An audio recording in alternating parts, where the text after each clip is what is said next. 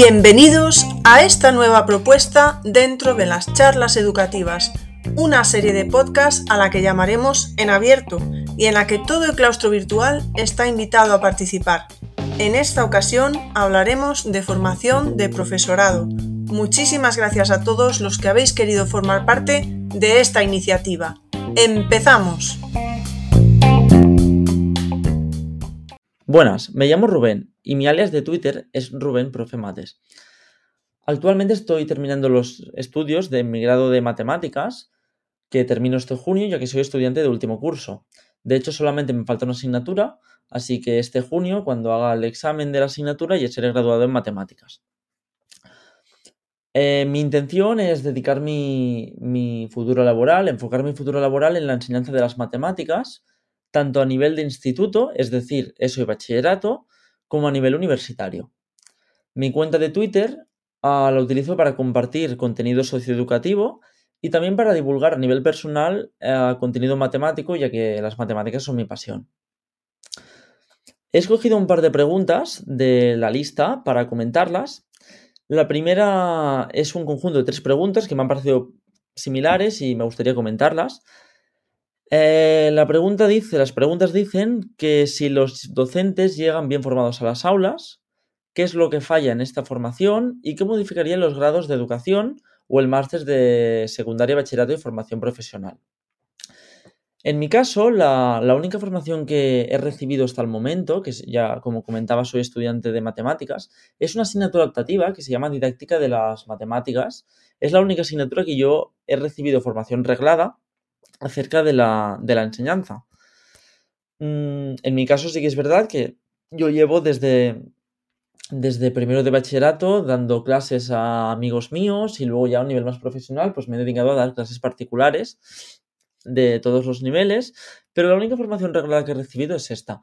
Por lo que creo que la, la enseñanza que recibimos los docentes y la que voy a recibir yo en concreto va a ser únicamente del, en el caso de secundaria, va a ser la del máster de bachillerato, secundaria y formación de profesorado.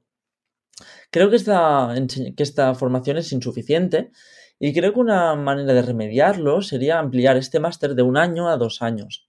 De hecho, no es nada descabellado porque un estudiante de educación infantil, por ejemplo, o de educación de magisterio de primaria, dedica cuatro años de formación a la educación. Mientras que un docente de secundaria que está tratando al final con adolescentes, que son un, público, pues, bien sabido por todos, pues difícil y peculiar y con ciertas características, ah, es solo de un año, es, el año del máster, ¿no?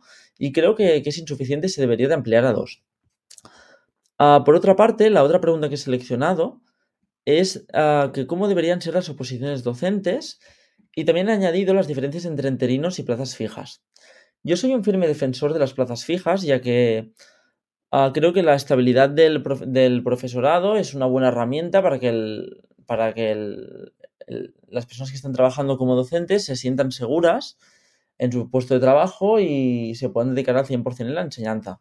Pero sí que considero que las plazas fijas están mal planteadas y que se debería de, de alguna manera, inculcar la obligatoriedad de una formación continua acerca de tanto de la materia en sí que se imparte como de, la, de, nuevo, de nuevas didácticas que vayan apareciendo. Ah, un símil que yo siempre pongo es el símil de un profesor de matemáticas que ahora pueda tener 63 años, por ejemplo, es decir, que esté al borde de la jubilación, y que a los 23 años hubiera empezado a impartir clases de matemáticas en un instituto. Este profe lleva 40 años estudiando matemática, eh, impartiendo matemáticas.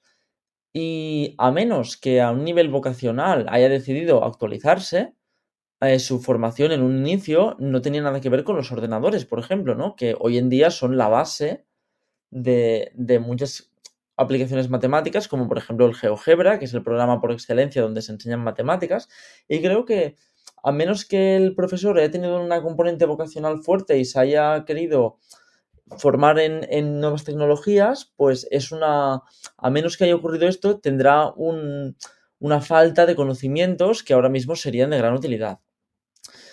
Ah, bueno, este es mi audio, espero que haya servido para saber un poco cuál es mi visión sobre la educación y cuáles son mis intereses y espero poder ser de ayuda para, para un episodio del podcast sobre educación y sobre formación del profesorado, que es algo que me toca a mí mmm, directamente y que en, en pocos años, eh, bueno, de hecho el siguiente curso ya voy a experimentar en primera persona. Muchas gracias.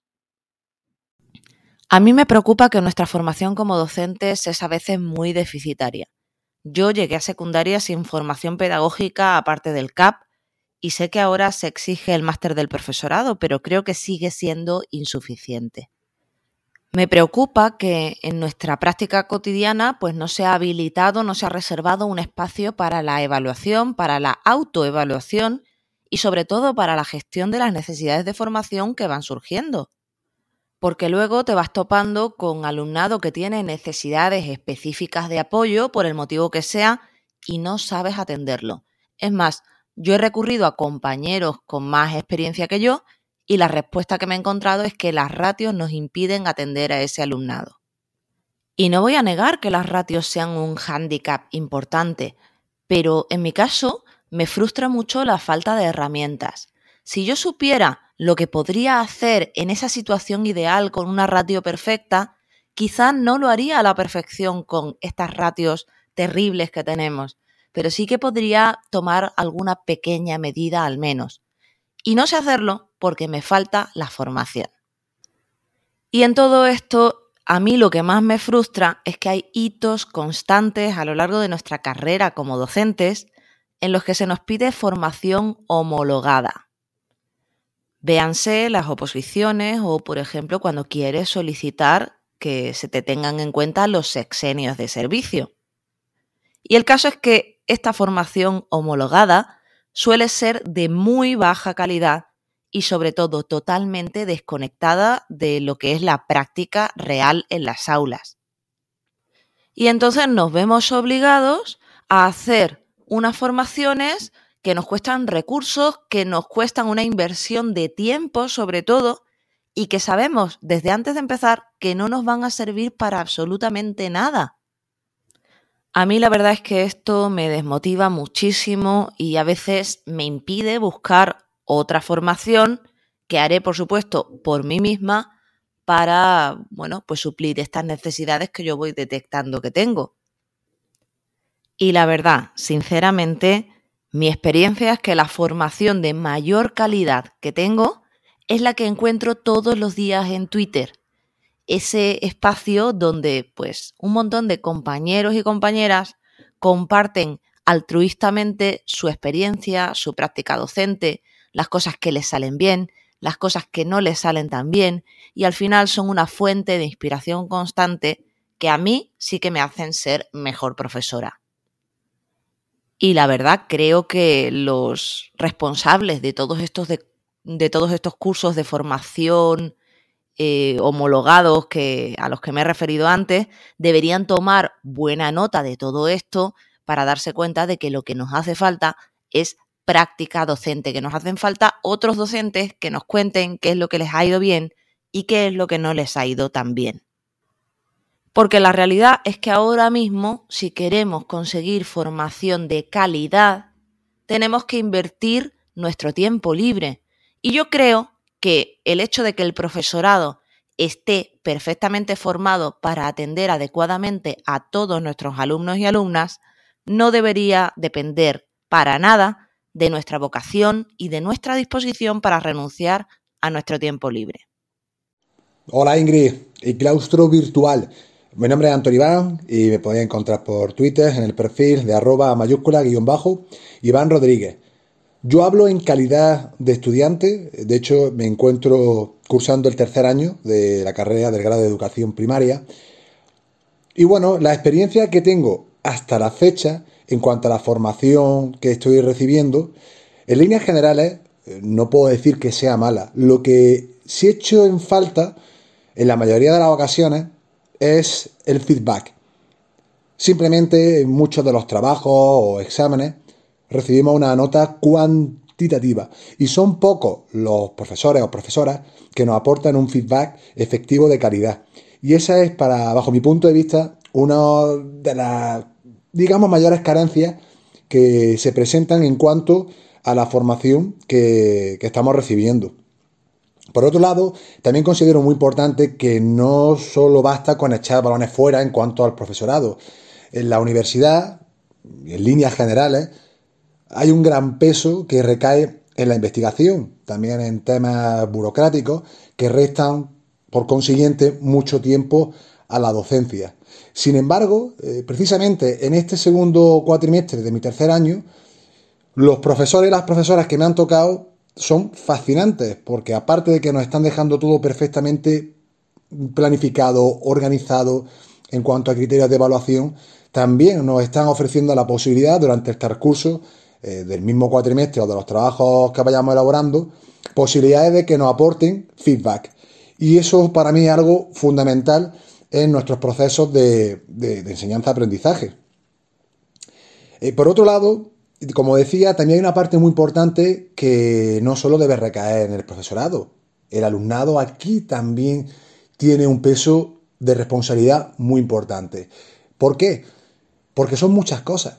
Al final la universidad, dentro de sus posibilidades, intenta abordar el mayor número de contenidos posible para que la formación de los futuros docentes sea la más adecuada. Ahora bien, nosotros también tenemos esa responsabilidad de formarnos y aquí entran las redes sociales y el trabajo que, por ejemplo, eh, realizáis muchos docentes, entre los que tú te hallas, por ejemplo, Ingrid, en cuanto a la divulgación de, temas relacionados con, la educación. También evidentemente no puedo evitar mencionar a Juan Fernández y al blog sobre eh, investigación docente, del cual yo personalmente me estoy enriqueciendo una auténtica barbaridad. De hecho, en la elaboración de mis trabajos prácticos utilizo mucha, eh, digamos, muchas referencias e información que viene precisamente de, ese tipo de, información que cojo de la red. También de las charlas educativas, que Ingrid, pues todos los miércoles también desarrolla con, diferentes eh, profesores y profesoras del ámbito educativo, ya sea de primaria, de secundaria, y eso a mí personalmente es una formación extra y añadida, es decir, autodidacta, que lo que hace es incrementar mi formación y si llegado el caso me tocase, bueno, desarrollar mi labor docente, pues tener mm, la formación o intentar tener la mejor formación posible para que una vez que me plante delante del aula pueda atender de la mejor manera posible al alumnado. Sí es cierto también que en cuanto a, a la formación relacionada con el alumnado con necesidades educativas especiales, nos da una serie de premisas, son básicas, que, pero que sin embargo no se ahonda tanto en, la cuestión. Incluso yo en, en algunas de las clases también he hecho preguntas profundizando sobre estas cuestiones, de las cuales pues no me han dado, no siempre, pero sí en la gran mayoría de los casos, respuestas que a mí personalmente me hayan aportado claridad. En cualquier caso, como decía, esto es una responsabilidad que, tenemos todos, y digamos todos los agentes implicados en, nuestra formación, tanto la universidad, profesores, profesoras y evidentemente el alumnado. Y nada más, Ingrid, esto es todo. Como siempre, agradecerte que nos ofrezca este espacio para que cada uno aportamos nuestro pequeño granito de arena y entre todos pues hagamos de este universo educativo eh, un espacio mucho más nutrido y enriquecedor para, para todas las personas que se encuentren inmersos en el mismo. Un fortísimo abrazo y hasta la próxima. Hola, soy Jimena, la de idiomas en Twitter, y eh, soy profesora de secundaria y bachillerato. Hoy voy a comentar la importancia de la formación del profesorado.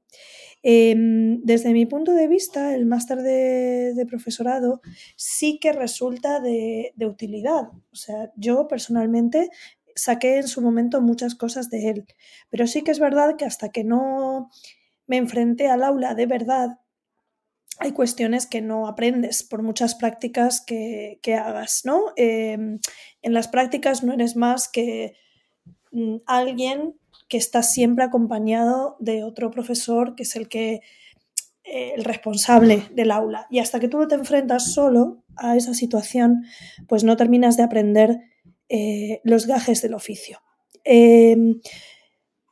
Para la formación, desde mi punto de vista, no basta con hacerse un máster o, hacer la carrera. Eh, la formación debe ser continua.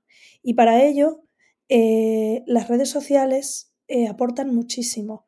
En las redes encontramos mm, profesores en activo que ponen al servicio de compañeros de la profesión toda su experiencia, todo su bagaje, pues todo eso que saben gracias a su práctica del día a día. y al final, esa es la mejor formación que podemos tener. Yo personalmente he sacado y sigo sacando muchísimo de las charlas educativas de Ingrid, que es una de las fuentes de formación que más me aporta, eh, y también de los profesores de idiomas eh, del mundo anglosajón.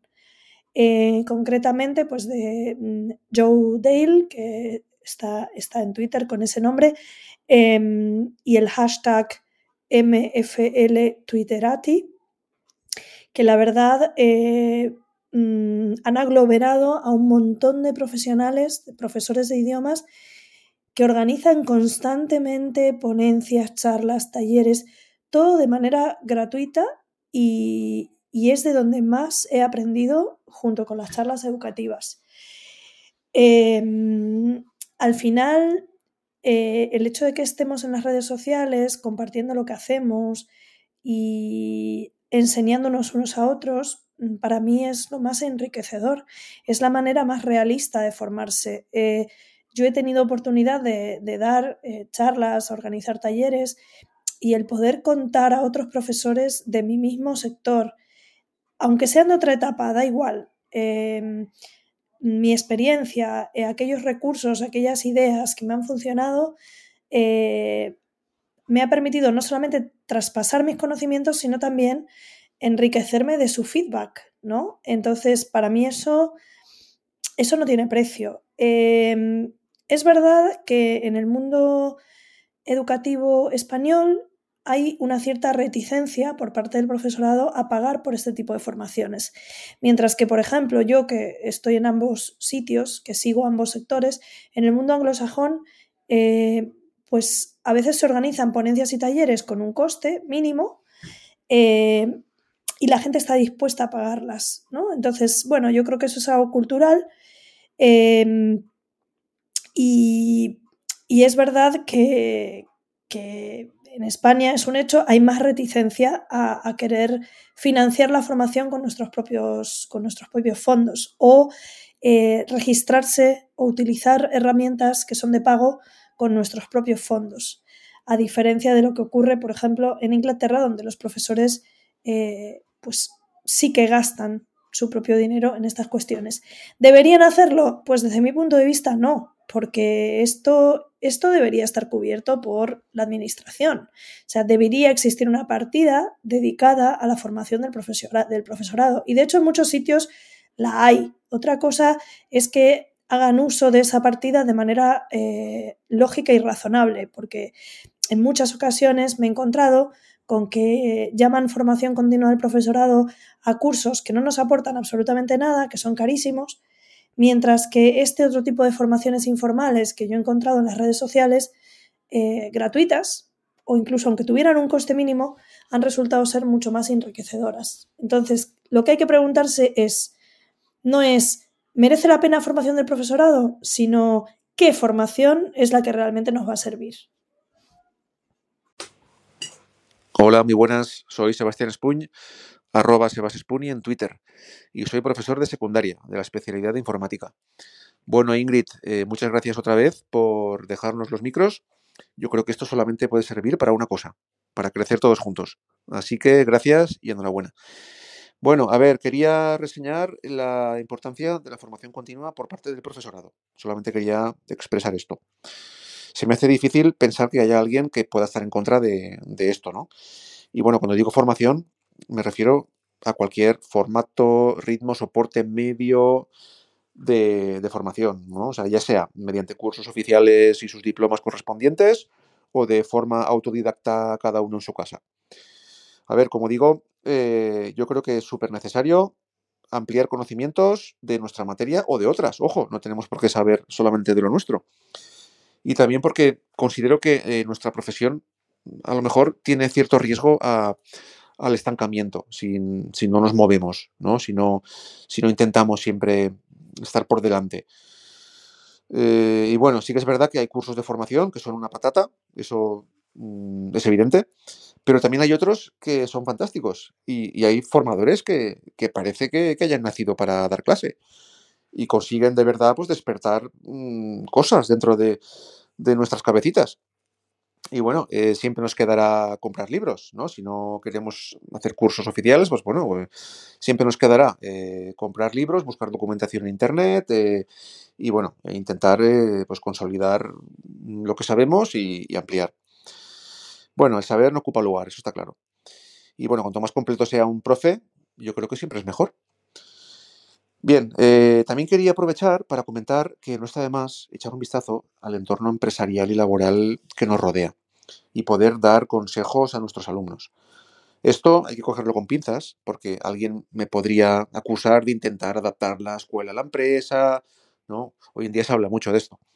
Pero bueno, nada más lejos de la realidad. Eh, probablemente si hablásemos solamente de FP, todo el mundo estaría de acuerdo, ya que cualquier ciclo formativo está pensado, está enfocado para aprender un oficio. Y cuanto más cerca esté estén las clases de la realidad profesional y empresarial, ¿no? y del trabajo al que se aspira a llegar, pues mejor, eso está claro. Y en la ESO, el bachillerato y tal, pues vale, es evidente que, no es así, que es un, es un, camino más académico, por así decirlo. Eh, pero bueno, eh, no está de más, no está de más dar algunas pinceladas eh, de lo que se van a encontrar después.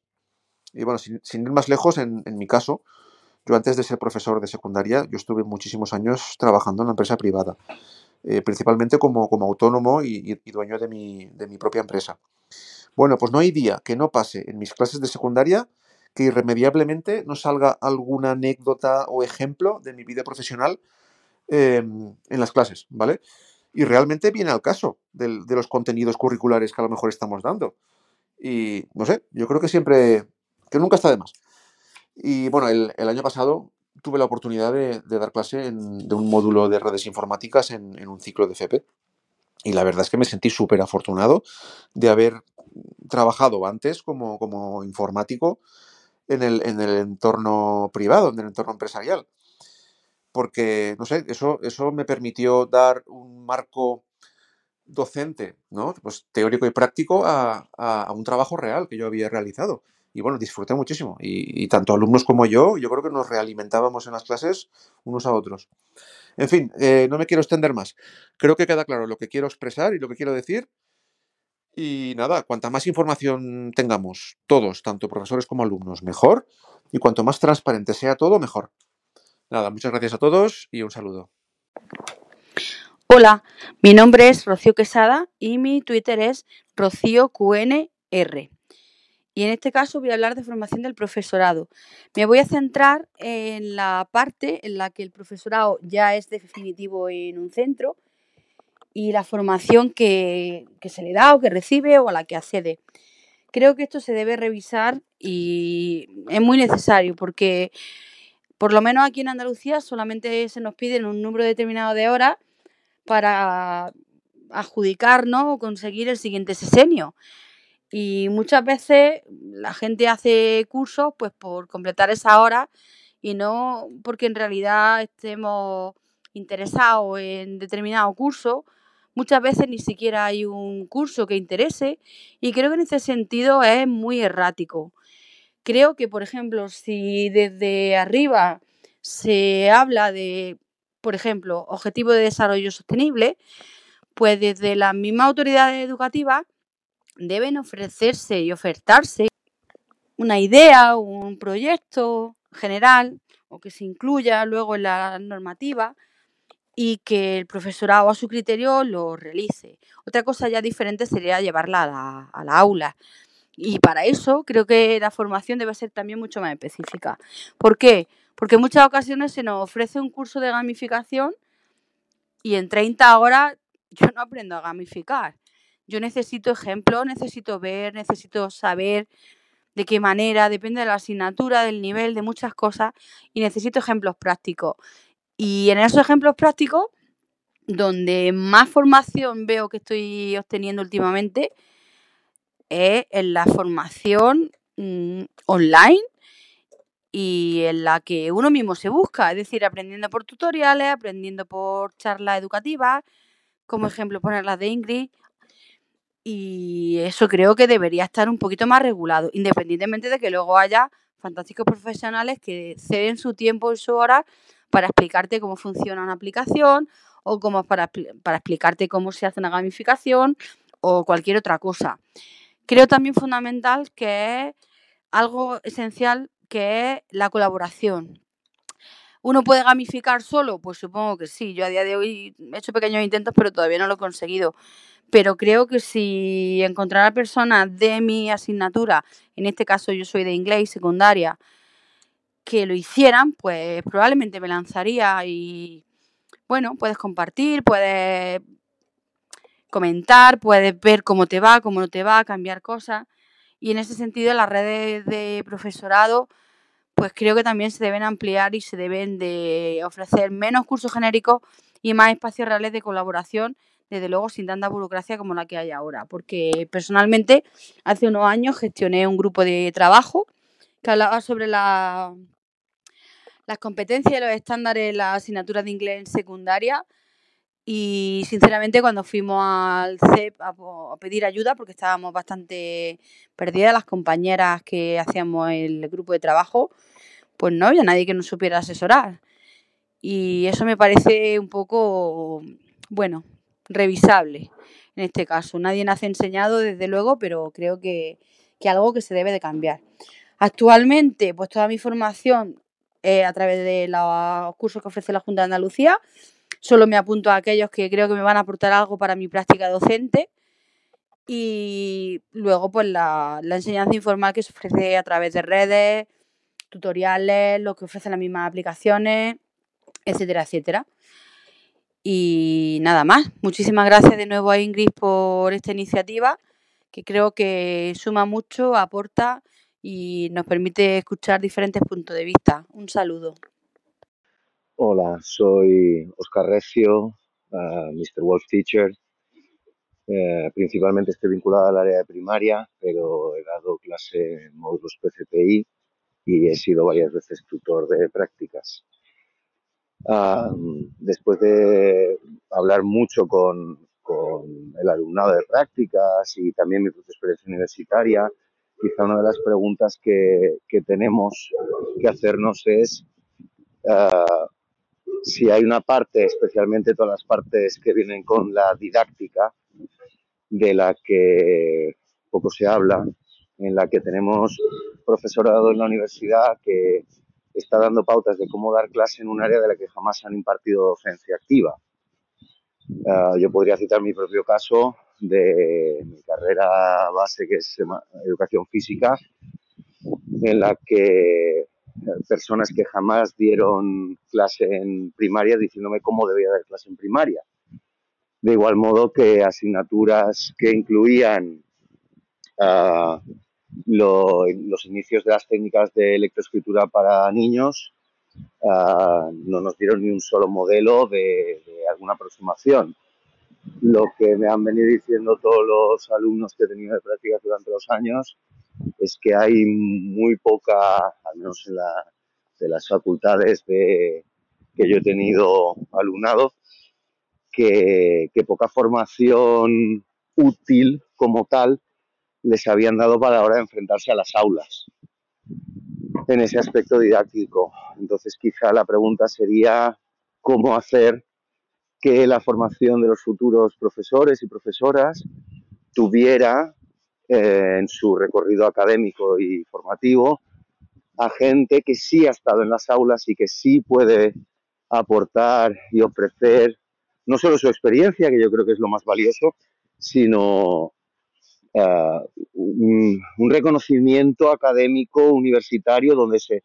estén incluidas esas, esas personas. Yo creo que debería dar clase a futuros maestros y maestras gente que ha estado que ha estado en las aulas y que tiene la experiencia de aula como para decir, mirad, esto es así, esto es así.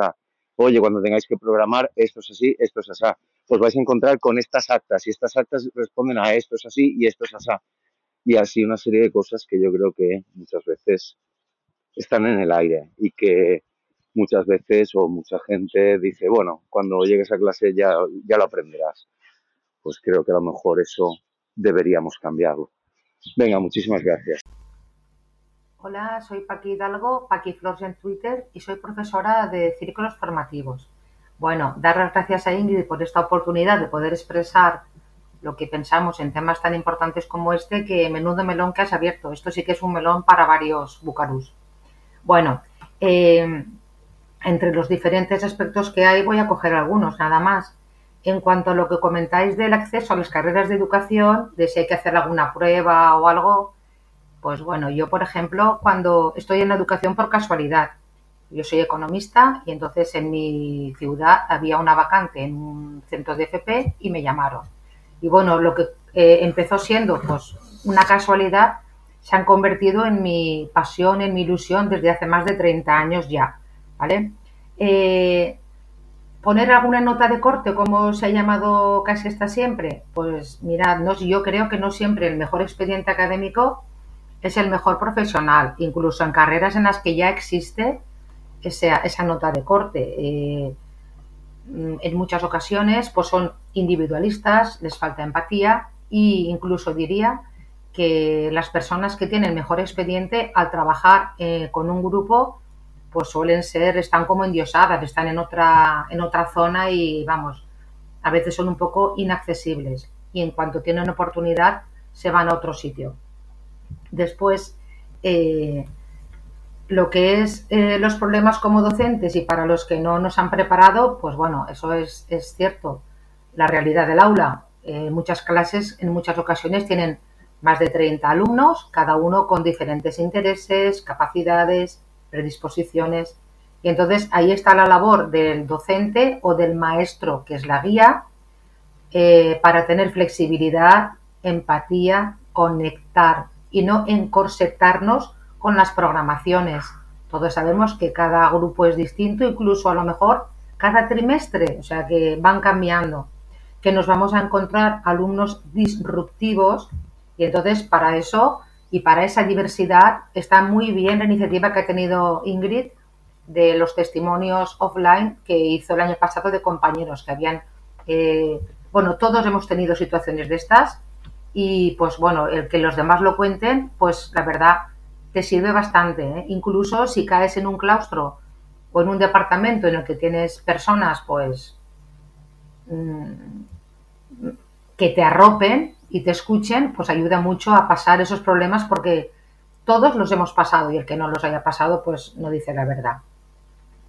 ¿Vale? En cuanto a los cursos de formación, pues bueno, aquí en mi comunidad autónoma, la comunidad valenciana, yo al estar en la concertada durante muchos años, pues no entrábamos en los planes, porque la concertada solamente podías hacer cursos si los de la pública ya no querían, o sea, tú eras el último. Y después, pues nosotros en la concertada no tenemos sexenis, que se llaman sexenios, pero en la pública sí.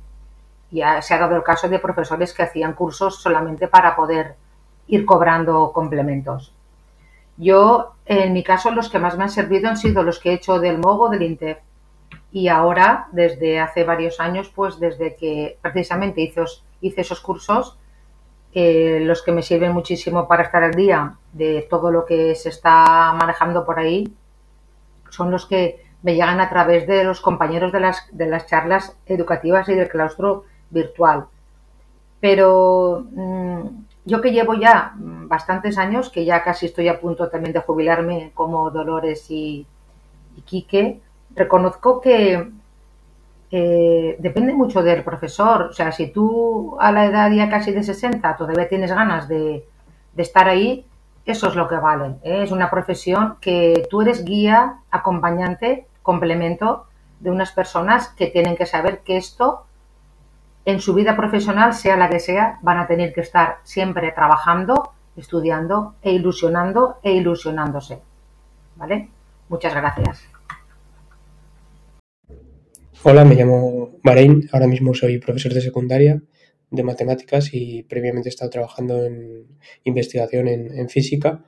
Y durante todo ese tiempo que he estado trabajando también en mi investigación, he estado trabajando de, docente, eh, he visto que lo que el problema que tiene la formación de los docentes o de los investigadores y docentes en la universidad es el hecho de que la formación sirva para mejoras en el salario mejoras en las condiciones o básicamente que sea obligatoria para poder seguir ascendiendo en nuestras carreras. Eh, de esta manera lo que se consigue es que la gente realice los cursos de formación únicamente para conseguir, porque saben que los necesitan hacer para conseguir eh, mejoras salariales y en vez, de, en vez de formarse en cosas que les interesen o en aspectos que necesiten que vean que son que tienen ahí algún déficit. Entonces, habría que desvincular la formación de, las mejoras salariales y de, de, la carrera y que la gente se forme, dedicarle, darles tiempo para que se formen y, dedicar ese tiempo a, formarse mejor, no a cursos obligatorios para los cuales necesito, que los cuales necesito hacer para que me paguen después un poco más. Entonces, la gente no se mueve por el interés ni por, ni por las lagunas que pueda tener en sus conocimientos, sino porque necesitan hacer cursos y entonces intentan ir a los más fáciles o a los más rápidos. Hola, soy Beatriz, Mustria SM en Twitter. Soy matemática de formación, pero hace, bueno, hace más de 25 años que terminé la carrera y todos estos años me he dedicado a las TIC. A, primero desde un punto de vista más técnico y los últimos años desde el asesoramiento y la formación a empresas que necesitaban utilizar las TIC en sus negocios, fundamentalmente autónomos y pequeñas empresas. Siempre he querido ser profe, pero bueno, cuando yo empecé a estudiar, eh, la carrera de magisterio estaba bastante poco valorada. No es que ahora esté mucho mejor, pero algo más yo creo que sí. Y mi familia y mis amigos eh, me convencieron que con me quitaron la idea de la cabeza, básicamente, siendo académicamente buena y las notas que tenía, pues como iba a estudiar magisterio si podía hacer cualquier cosa. Así que estudié otra cosa y la vida me llevó por otros derroteros. Pero siempre he tenido esa inquietud.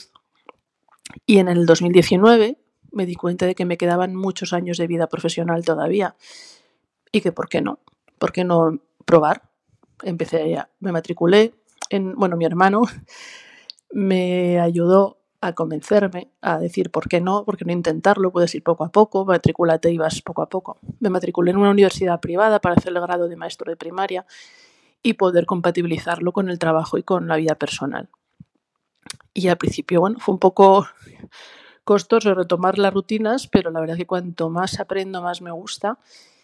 Y aquí estoy, sigo en ello. Este año he dejado de trabajar, me lo he podido permitir para dedicarme totalmente a terminar el grado y ahora empezar las prácticas y, ver si llego a las próximas oposiciones de primaria en mi comunidad. Eh, cuando terminé la carrera a los pocos años, eh, mi amiga María Ajo, gracias, María Ajo, si me oyes, me convenció de que era el último año que había CAP, que luego se iba a convertir a máster, que va a ser más caro, así que, bueno, hice el CAP con, con ella. Y en realidad eso me capacita administrativamente para dar clase en secundaria. Pero yo no me veo capaz de dar clase en secundaria, aunque cuando se han, sacado bolsas extraordinarias he estado en ellas. Me matriculé, vaya, me apunté y estoy en la lista. Ahora ya no, pero creo que es que además eso es algo a revisar porque alguien como yo no está preparado para dar clase en secundaria, ni por conocimientos didácticos, porque o bueno, ahora mismo lo que sé, sé más didáctica, pero enfocada a primaria, ni por conocimientos matemáticos que ya a saber dónde los tengo. Así que bueno, a través de la oposición sería otro tema, pero en la lista, en la bolsa extraordinaria es algo a revisar, en mi opinión. Respecto al grado, estoy aprendiendo muchísimo, mm, mucho, las asignaturas de didáctica me sirven mucho para aprender a enseñar desde el punto de vista del que aprende Mm, cambiar mm, bueno, muchas ideas mm, equivocadas que traía de serie. Las asignaturas de contenido para refrescar y aunque bueno, tener un hijo en primaria me ayuda mucho a eso también. Y otra serie de asignaturas que complementan eh, la parte de gestión de aula también me están resultando súper útiles. Así que, como dije antes, cuanto más estudio, más me gusta y, estoy aprendiendo mucho. En Twitter eh, perdón, la parte de prácticas del grado que empezaré ahora en abril, tengo muchísimas ganas y espero también que me sea de mucha utilidad, pero de eso no puedo hablar que aún no empecé. En Twitter, en la comunidad de Twitter, estoy aprendiendo mogollón, gracias Ingrid y gracias al claustro virtual. A veces es un poco chocante porque cosas que yo estudio eh, después leo en Twitter que son macufadas, a unos les funcionan, a otros no, pero bueno, supongo que es la vida misma. Al final todos queremos lo mejor para los niños, las madres, los padres y los profes. Lo que pasa es que cada uno piensa que lo mejor es una cosa diferente. Y precisamente Twitter nos debería valer para eso, ¿no? Para que sea un espacio de encuentro y de diálogo y de debate, educado y con respeto. Yo creo que Ingrid hace un, papel muy importante ahí. Gracias de nuevo, porque siempre intentas em, tender puentes y, que la gente se entienda y hable. Entonces, eh, la verdad es que estoy aprendiendo mucho de todos, de los que opinan una cosa y de los que opinan otra. Mm, y muchas gracias. Espero dentro de unos años poder formar parte del claustro virtual. Un abrazo. Hola, soy Adeorquín y bueno, voy a responder a una de las preguntas que es, ¿llegan los docentes bien formados a las aulas?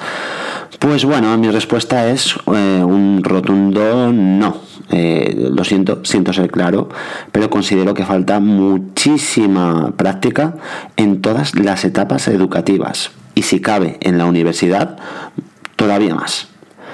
Eh, bueno, yo en, magisterio, a mí en magisterio, la verdad es que no me enseñaron a enfrentarme a un grupo clase de 20 o 25 alumnos, no me enseñaron a motivar a, mi alumnado, tampoco a realizar trabajo cooperativo, a resolver conflictos, a evaluar, a atender las diferencias y un larguísimo etcétera. Eh, creo que hay demasiada teoría sin, sentido que sirve para, para rellenar y poco aprendizaje orientado a, nuestra futura profesión. Y bueno, y cuando acabas de, hacer la carrera, ¿qué es lo que haces? Pues empiezas a enseñarte de verdad cuando, cuando te pones ahí manos a la obra y cuando te enfrentas a la aula. Y, a base de, de, práctica, práctica y práctica, pues vas mejorando y vas aprendiendo realmente. En un inicio, cuando empiezas a dar clases, y, bueno, este es mi caso, creo que coincido con, bastante gente, pues replicas lo que, lo que has vivido en tus carnes durante tus años de, discente, es decir, libro, explicación, ejercicios, corrección, exámenes y evaluación. Después te, vas dando cuenta de, que no, de que este no es el camino, que te aburres, que falta ahí algo.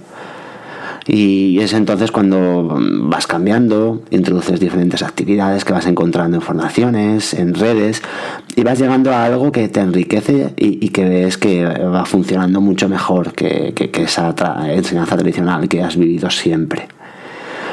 Eh, precisamente eh, estaba hablando esta semana con, un padre, tuve una entrevista, y me comentó que era soldador y, que tenía un jefe ingeniero que no sabía lo básico de, esa profesión y que tenía que ser él el que pues, sabía muchísimo más de, práctica quien le enseñara a este ingeniero. Aquí vemos una de las pruebas de que es muchísimo mejor la, práctica o que la práctica eh, es eh, esencial para conocer también lo que es la teoría. Simplemente la teoría aislada pues no, no te lleva a, pues, a conocer la práctica.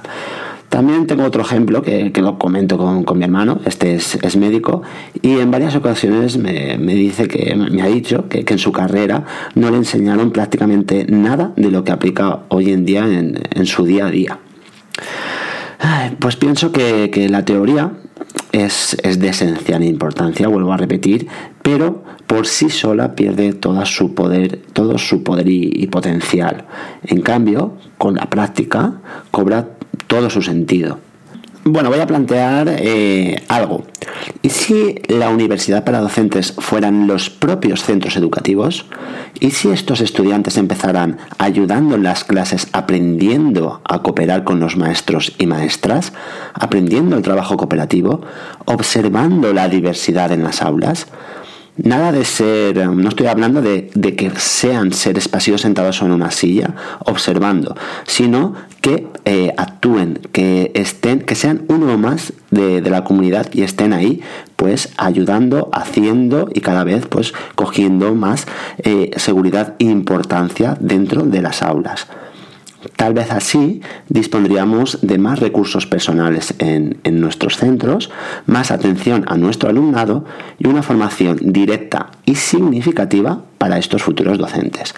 Y bueno, dejo de enrollarme ya, que llevo cuatro minutos y Ingrid deja cinco y lo resumo todo con mucha teoría más poca práctica igual a preparación insuficiente para enfrentarte a tu profesión. Y nada más, muchísimas gracias, un abrazo a todos y a todas.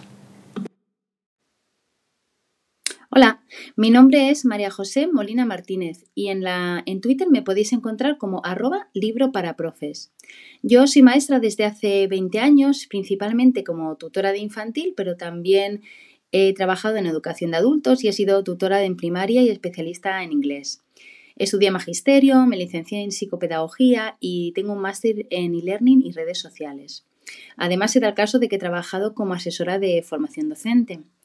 Con respecto al tema de la formación inicial, en mi caso personal, cuando yo comencé a trabajar como profesora, llegué al aula y me quedé diciendo ¿y ahora qué? Tenía muchas dudas, sobre todo en lo relativo a la gestión del aula. Eh, sentía que en ese sentido no me habían formado durante la carrera. Por eso yo decidí buscar libros que me ayudaran y como no los encontré en español en ese momento comencé a leerlos en inglés, donde la oferta sí que era muy amplia ya entonces. De esta forma tenía mis cuatro o cinco libros de referencia para la gestión del aula, mis básicos.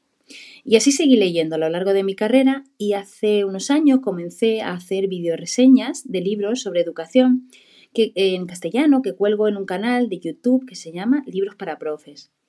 Hoy día la oferta de libros en castellano para docentes es muy amplia y yo creo que merece la pena darla a conocer. El leer libros sobre educación fue la alternativa que yo encontré ante la falta de, una formación inicial y permanente que se ajustara a mis necesidades, una modalidad de autoformación. En cuanto a la formación permanente, pues puedo decir que esta no siempre responde, como sabemos, a nuestras necesidades. También he hecho en falta especialmente que nos formen docentes, de los que están en el aula por la mañana y por la tarde o bien se conectan o bien eh, de forma presencial te dan un curso. Eh, normalmente nos suelen formar otro tipo de expertos, de especialistas, que si bien nos aportan muchos conocimientos, nos queda un sabor de boca que no es igual que ese toque que te puede dar el docente, eh, esa puesta en práctica de, de lo que te está contando es haberlo experimentado, haberlo puesto en práctica en el aula. Y yo creo que este tipo de formación, la que nos dan los propios docentes, puede ser la que genere un mayor impacto en, el aula, un impacto real que llegue a los alumnos. Gracias. Mi nombre es Luis de Mena, Yume 38 en el claustro virtual.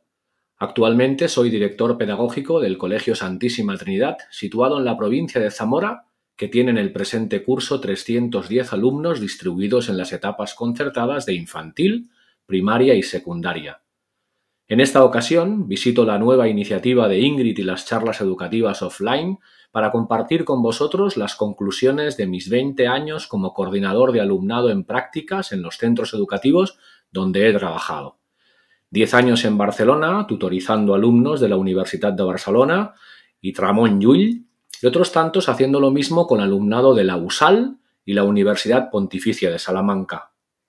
En las reuniones de seguimiento de su etapa de practicum en nuestro centro, siempre les pregunto lo mismo. Veinte años preguntando lo mismo y veinte años escuchando sus mismas reflexiones. Llevo veinte años quejándome de lo mismo ante los supervisores del practicum de mi... perdón, de su alumnado. ¿Pensáis que llegaréis bien formados a las aulas? ¿Qué os falla? Todos coinciden. Nos faltan horas de vuelo, Luis, de realidad, de experiencia, de aula, de conflictos que resolver. Nos falta un periodo de practicum más largos, con más acompañamiento, con más profes que se preocupen por nosotros. Entonces les pregunto, ¿está vuestro profesorado de la universidad preparado para formar a los futuros docentes? Pues hay de todo, Luis, me dicen. Y de todo se aprende. ¿Cuántas veces viene un tutor universitario al cole a ver cómo se desenvuelve en el aula su alumno? ¿Cuántas horas de practicum se pasa el tutor de la universidad en el centro interesándose por la metodología que se hace servir en los colegios? ¿Cuántos profes de magisterio han sido maestros de aula? ¿Cuántos? Hay una distancia enorme entre la teoría universitaria y la práctica de los centros educativos actuales. Hay una distancia enorme entre las necesidades de las aulas y la formación con la que los docentes llegan en sus primeros años. ¿Queréis algunos ejemplos de esa distancia? Cojamos un metro para medir lo que saben y lo que necesitan saber en relación al aprendizaje de la lectoescritura, la didáctica de las matemáticas, la organización y la gestión de centros escolares y todo un clásico, tecnología de la información y la comunicación. ¿Soluciones? Pues muchas. En esta reflexión han salido varias, pero con las que habrá recogido Ingrid tenemos para escribir un libro, que conociendo a la señorita Mosquera no me extrañaría que se convirtiera en alguno de sus nuevos retos. Espero haber sido útil en esta nueva iniciativa de claustro virtual y sus charlas educativas. Desde Zamora os envío un cálido abrazo para la recta final del segundo trimestre. Hasta pronto. Hola, soy Miriam, Miriam Monreal, Miriam M. Ajedrez en Twitter y soy maestra, coordinadora del programa de ajedrez en la Escuela de Aragón. Y bueno, pues he tenido experiencia como formadora tanto en la formación inicial, en la Facultad de Educación, como, como formadora de, compañeros en la, en la continua, ¿no? Y un poco la experiencia que yo quería transmitir es que siempre buscamos lo mismo, es acompañar la teoría de la práctica real, de consejos didácticos, pedagógicos que se han ido obteniendo gracias a la práctica, ¿vale? En mi caso, bueno, pues en los cursos de formación lo que transmito es cómo enseñar a jugar al ajedrez y, muy importante, el por qué y para qué. Yo creo que es un poco lo que hay que afinar. ¿Qué estoy trabajando con esto? ¿Para qué lo estoy llevando a mi aula? ¿Y cómo lo puedo llevar mejor? ¿Cómo puedo atender a la diversidad? Bueno, al principio yo me acuerdo que a veces, bueno, pues los primeros cursos sobre todo, ¿no? Bueno, yo en todos los cursos la verdad es que te sientes nervioso porque cuando alguien pierda esos nervios, eh, creo que habrá perdido parte de la emoción y de la motivación de la práctica docente yo pensaba, digo, ojo, los propios compañeros, cuando yo les diga, bueno, pues esto resulta, esto lo podríamos hacer así, esto lo estamos haciendo para trabajar la concentración, esto para trabajar la orientación especial, aquí estamos trabajando el control del impulso, la inteligencia emocional, fijaros qué importante es aprender a planificar. Y, yo al principio pensaba que decía, bueno, son pero grulladas, ¿no? Y los propios compañeros luego eran los que en el feedback me decían que era lo que más agradecía, ¿no? Mm, que, eso es lo que un poco se echa de menos. Y los alumnos que he tenido en la Facultad de, Educación un poco también me transmitían lo mismo. Entonces, la conclusión es que yo saco es que, eh, por supuesto, la teoría es necesaria, pero tiene que ir acompañada de, de realidad, de práctica y de experiencia. Luego también como, como alumna, que soy, que he sido, soy y seré de cursos de formación, eh, yo también pido eso, ¿no? Cosas que, me sean útiles para mi día a día profesional. Y no, no busco recetas, no, no estoy hablando de recetas, espero haberme explicado bien, no lo sé si lo he conseguido, sino lo que busco son, como yo suelo decir, recursos para mi maleta, ¿vale? Y esos recursos pueden ser teoría que me sirve y práctica y consejos. Y, bueno, un poquito era lo que yo quería exponer sobre la formación.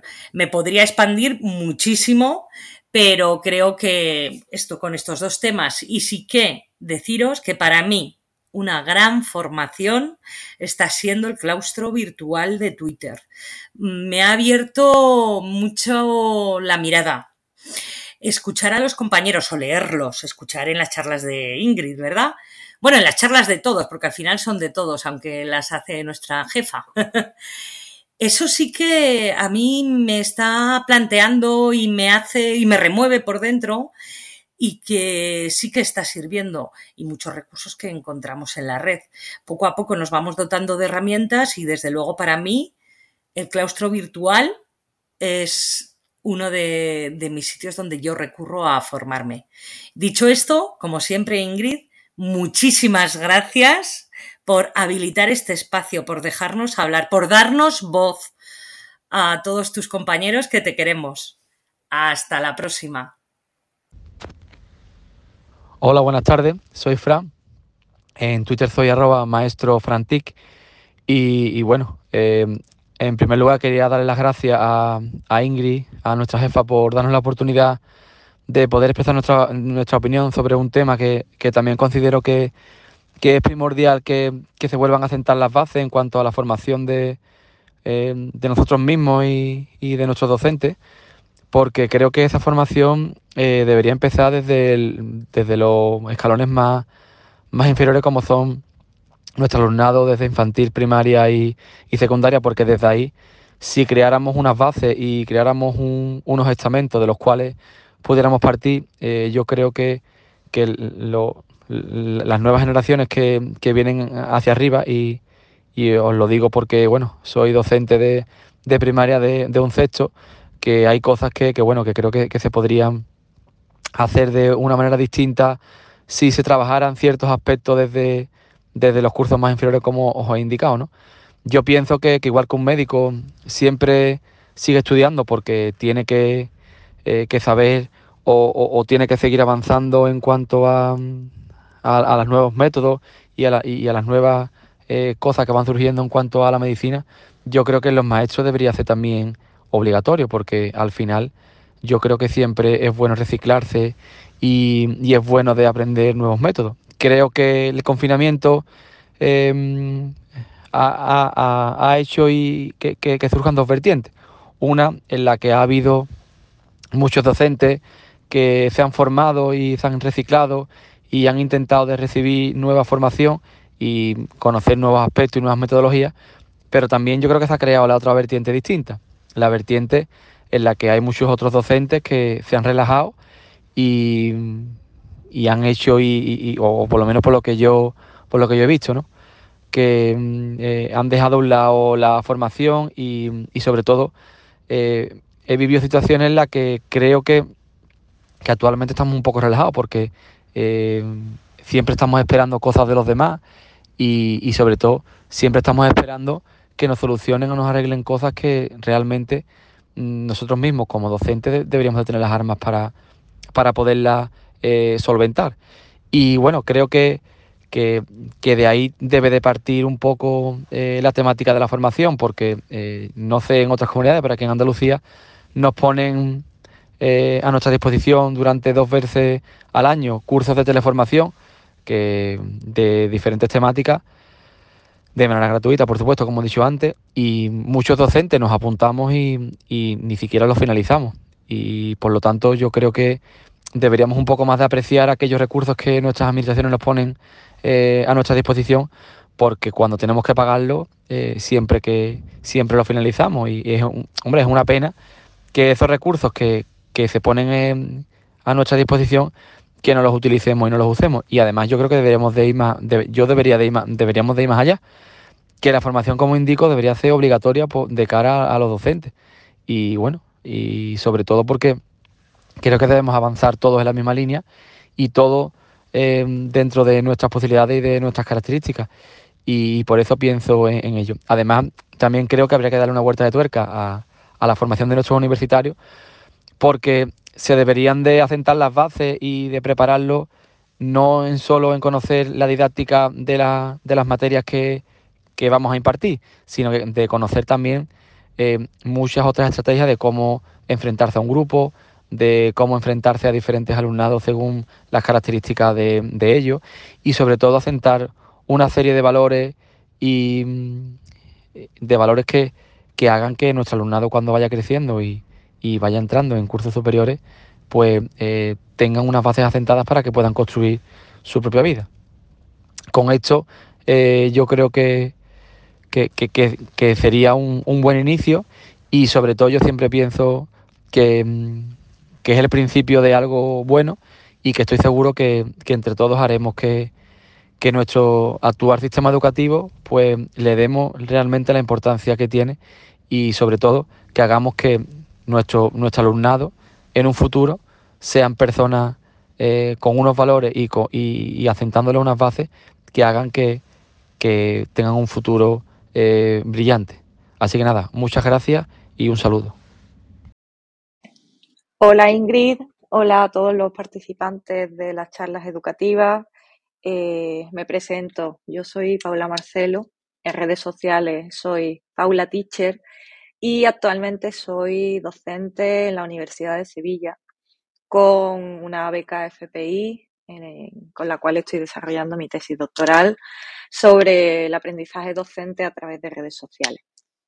Bien, yo realmente quería abordar esta charla participativa respondiendo a una pregunta que es eh, si los docentes llegan bien formados o no bien formados a, a, las aulas y sobre todo, bueno, qué se puede hacer desde la universidad, desde nuestro ámbito de actuación, para intentar que, que, bueno, que los primeros años de docencia sean lo más efectivos posible.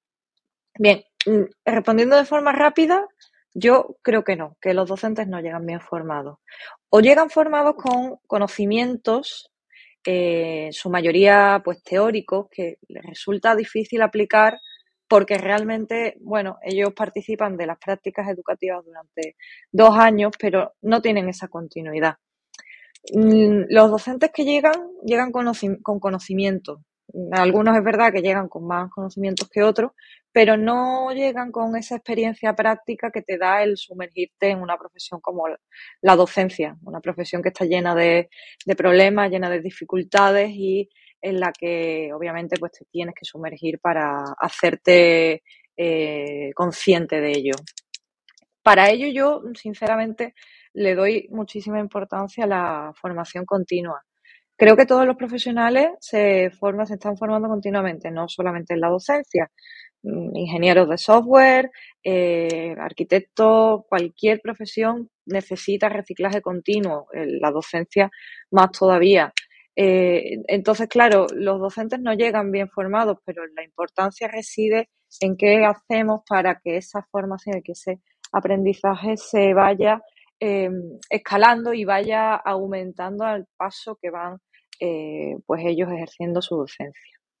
Yo mm, quería hacer un comentario con respecto a unos programas, bueno, hay, existen eh, programas que, que abordan la inducción del profesorado principiante. Es decir, en esos primeros años de docencia existen programas a nivel internacional. En España, pues no tenemos uno bien solidificado, en el que eh, los profesores llegan a la escuela y gracias a un programa de formación continua y de acompañamiento con docentes del mismo centro, adquieren las competencias, adquieren pues ese manejo y son asesorados principalmente y acompañados.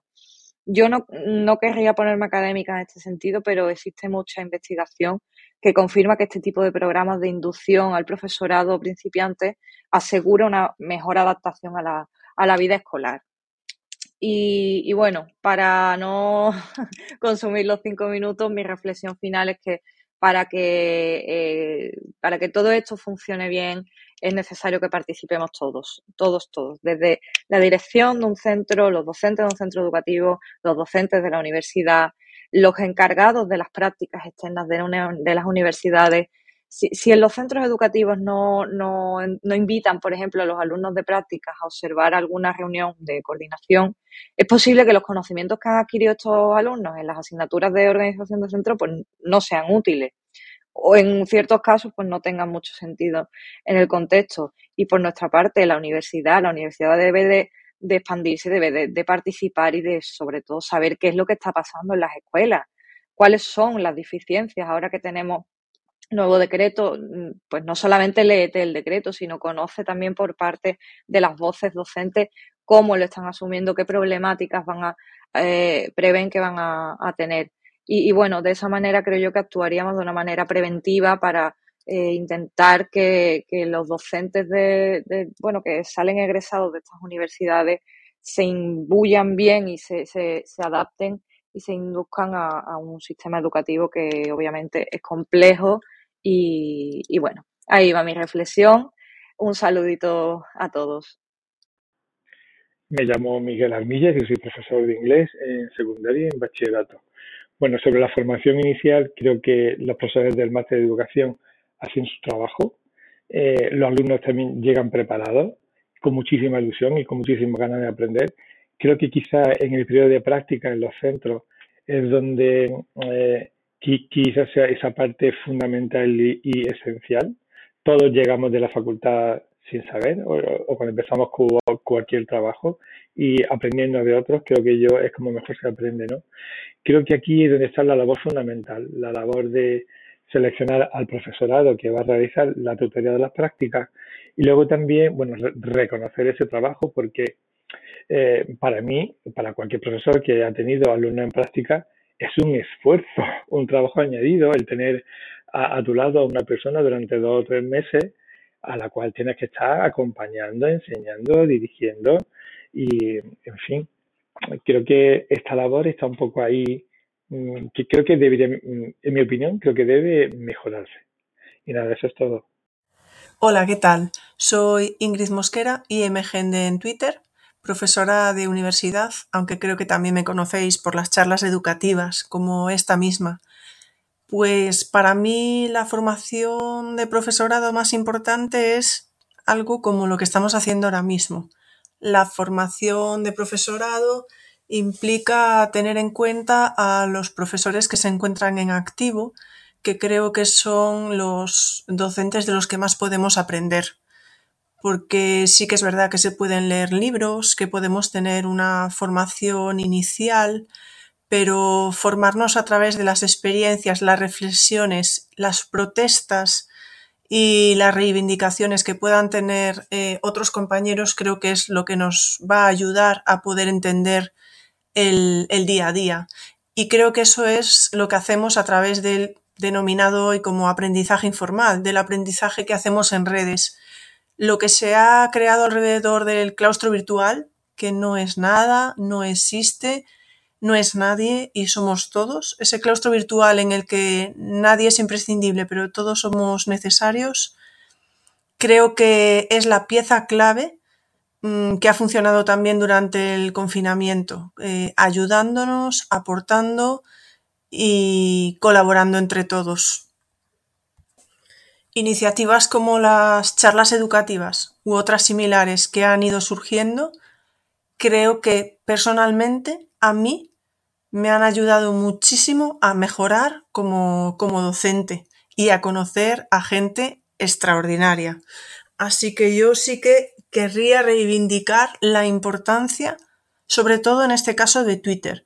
Mm, hay compañeros que tienen otras redes sociales, creo que también es importante el colectivo docente y la comunidad docente creada en Instagram, sobre todo, también los grupos de Telegram, eh, incluso en TikTok eh, y, y, otras redes. Creo que en ámbitos anglosajones trabaja muy bien también los grupos de Facebook, pero sí que es verdad que gente que ha tenido otras redes me ha comentado que para temas educativos se quedan con Twitter.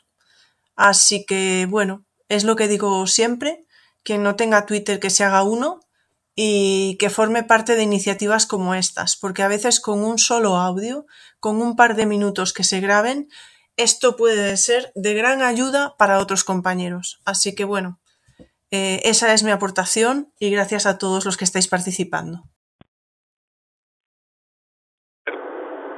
Soy Torronteras 7 y actualmente trabajo como profesor en el Departamento de Lengua y Comunicación de la Universidad Alfonso X el Sabio, en Madrid.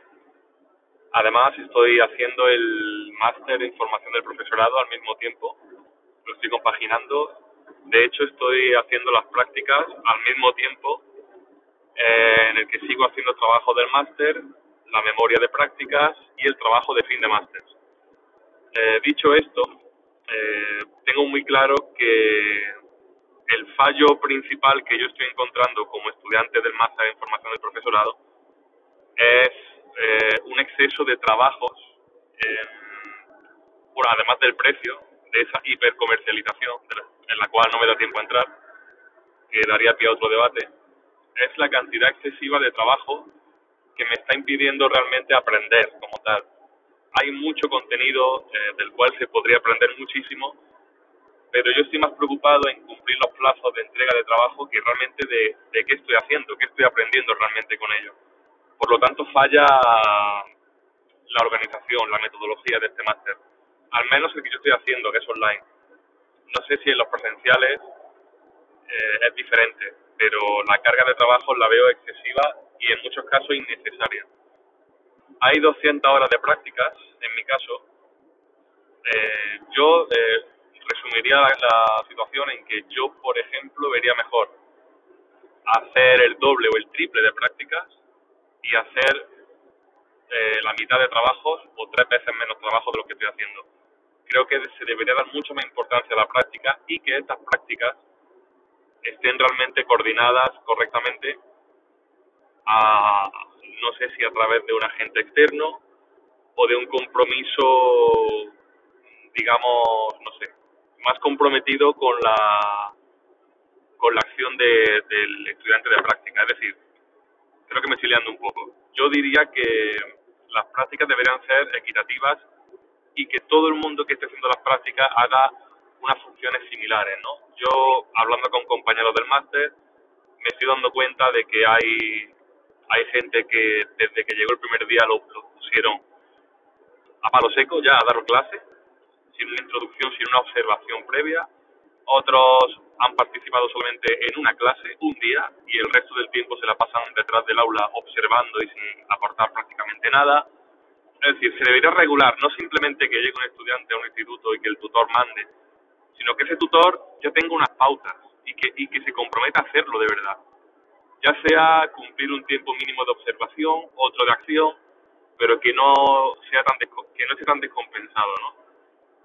Luego, en cuanto a en cuanto al si hay un fallo no en, la, en esa formación inicial de la gente que va a un instituto o a un colegio, yo diría que el fallo principal del sistema es la ratio, es decir, solucionando la ratio, reduciendo el número de estudiantes por aula, se arreglarían muchísimos problemas. Por ejemplo, el profesor dedicaría más tiempo a cada alumno, la enseñanza ganaría mucho en calidad. Y bueno, en resumen, no creo que, que el problema de un fracaso escolar sea, sea del docente o haya que poner el foco en el docente, sino simplemente en cómo está estructurado el sistema. Si ese docente que viene con muchas ideas nuevas, con una metodología innovadora, lleva con un espíritu nuevo, crítico y tal, si realmente tiene la oportunidad de llevarlo a cabo, cuando se encuentra con 30 o 35 estudiantes y con 50 minutos de clase para, para 30 estudiantes ¿Está fallando la formación del docente o está fallando el sistema educativo? Esa sería mi reflexión final y bueno, eh, no tengo mucho tiempo para aportar más. Me encantaría hacer un debate mucho más largo sobre este tema y, bueno, muchas gracias por escucharme y gracias y gracias por darme la oportunidad de, de aportar mi punto de vista. Un saludo, buenas tardes. Muy buenas. Primero agradecer a Ingrid que nos dé la oportunidad de compartir nuestras ideas. Como sabéis, acaba de aparecer en la web del Ministerio de Educación un documento titulado 24 propuestas de reforma para la mejora de la profesión docente y se ha presentado como un documento de, debate. Eh, los que ya me conocéis sabéis que no me puedo estar quieto cuando aparecen cosas como estas, así que aprovechando esto y aprovechando la idea de Ingrid, vamos al lío. Eh, quisiera eh, comentar mm, dos bloques. El primero sobre la formación inicial y el segundo sobre la formación permanente. Sobre la formación inicial me vaya a permitir que haga una propuesta que hace años que vengo defendiendo, pero que como es obvio ni ha llegado ni, ni llegará a nada. Personalmente, considero que debería haber un solo cuerpo de docentes, independientemente de la etapa a la que después se dirija una persona para trabajar. Eh, sería diseñar un grado que sea el grado en docencia, con su especialidad de si se quiere y su didáctica específica según las, preferencias de cada persona que, que, quiera hacer ese dicho grado. Algunas querrán hacer el grado en docencia por infantil, otras por primaria, otras por el ámbito lingüístico en secundaria, otras por el científico, y así podríamos seguir. Esto eh, podría permitir que, al igual que ocurre actualmente, se pudieran hacer dobles o triples titulaciones, siempre orientadas a la docencia, evidentemente. Pero como sé que eso es imposible, pues me bajo del burro y desarrollo el plan B. Siempre es conveniente tener un plan B y eso lo hemos aprendido bastante bien los, docentes.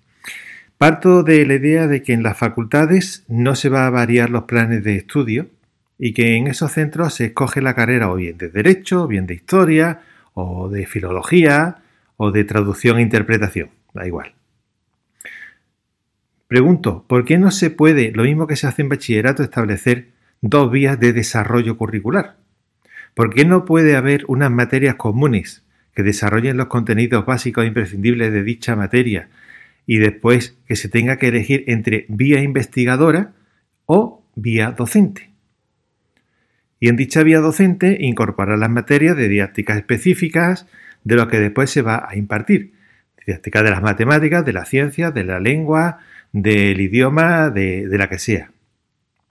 Y no hablo de incorporar materias como historia de la pedagogía, historia de la psicología o historia de la didáctica, como tuve que estudiar yo, sino aplicaciones prácticas y cómo enfrentarse a un alumnado con dificultades, que sea disléxico, que tenga altas capacidades o con cualquier etiqueta. Y perdonadme que lo diga así, pero seguro que entendéis lo de la etiqueta, entre comillas sería eh, tener recursos para actuar, para desarrollar la labor a la, que quieren dedicarse.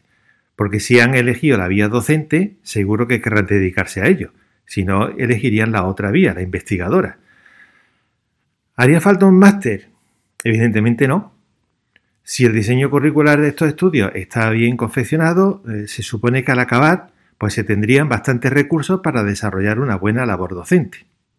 Y en cuanto a la formación permanente, eh, yo recuerdo que, siempre nos decían que la formación es un derecho y una obligación, sobre todo en los docentes. Eh, esa es la primera idea que a mí se me ocurre en cuanto se trata este tema.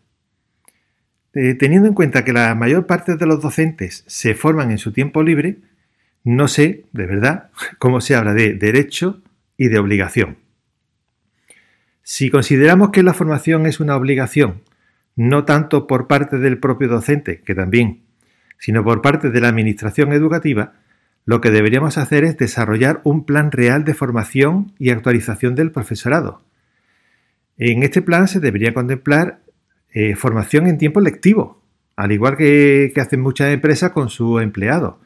Eh, no me vale que se diga que, los tiempos que, se dedican los docentes a formarse fuera de ese tiempo lectivo eh, ya está contemplado dentro de ese horario que se tiene fijado y que no es de permanencia en el centro. No. Un docente no trabaja 37 horas y media a la semana, de las cuales 30 está en el centro de trabajo y el resto trabaja en casa. Todos los que nos dedicamos a la docencia sabemos que no hay horario y que hay semanas, las menos que rozamos, eh, yo diría que rozamos o casi, casi alcanzamos ese horario, pero que la mayor parte de la semana estamos con muchas más horas de las marcadas en ese horario. Es decir, más de 37 horas y media, más de 40 y todas las que le echamos. ¿De verdad alguien piensa que en esas 7 horas y media de horario fuera del centro, una persona que se dedica a la docencia le da tiempo a realizar todo el trabajo burocrático, a preparar su actividad docente, a preparar las actividades o el material que va a necesitar para que su alumnado no solamente no se aburra, sino que sea atractivo, que sea formador y que además pase horas y horas formándose? ¿Todo eso cabe en esas horas? Si piensas que sí, te propongo la docencia como trabajo. Comprobarás lo equivocado que estás. Una primera idea sería la de plantear la formación dentro del horario lectivo, con una sustitución del docente que participe en dichas actividades, pero no una sustitución a cargo de los compañeros del propio centro en sus horas de apoyo, horas de horario de guardia, mm, y, entonces ocupan la, la clase que queda vacía. Esto se podría hacer perfectamente si contamos con actuaciones en las que se contemple la codocencia en las aulas. Si uno de los dos sale a formarse, el otro se queda al cargo y cuando vuelve comparte ese aprendizaje con el compañero o compañera que está en su propia clase. Creo que sería una buena idea. Una segunda idea a partir de, esta primera sería la visita al profesorado eh, y, o centros en los que se detecte lo que se llaman buenas prácticas. Pero claro esa visita no es la que se puede establecer como ocurre con los planes actuales que distintas administraciones educativas tienen en funcionamiento. Programas de visita de una mañana, eh, una visita de, de una mañana a un centro para recibir teóricamente una explicación de lo que se hace no es productivo. Para eso se puede hacer un curso, un webinar o alguna actuación parecida. Se trataría de una inmersión real de al menos una quincena participando en codocencia con la persona que está desarrollando esa buena práctica. Es la necesidad de implicarse y aprender de las situaciones concretas y del desarrollo que se produce en un tiempo concreto. De ahí la importancia que vengo destacando de una codocencia en el centro de origen del profesorado que va a visitar a otro, a otro centro. Y hasta aquí que no quiero alargarme más. Eh, darle las gracias a Ingrid por, por esta ocurrencia y por darnos voz, aunque sea offline. Y a vosotros gracias por escucharme. Un saludo.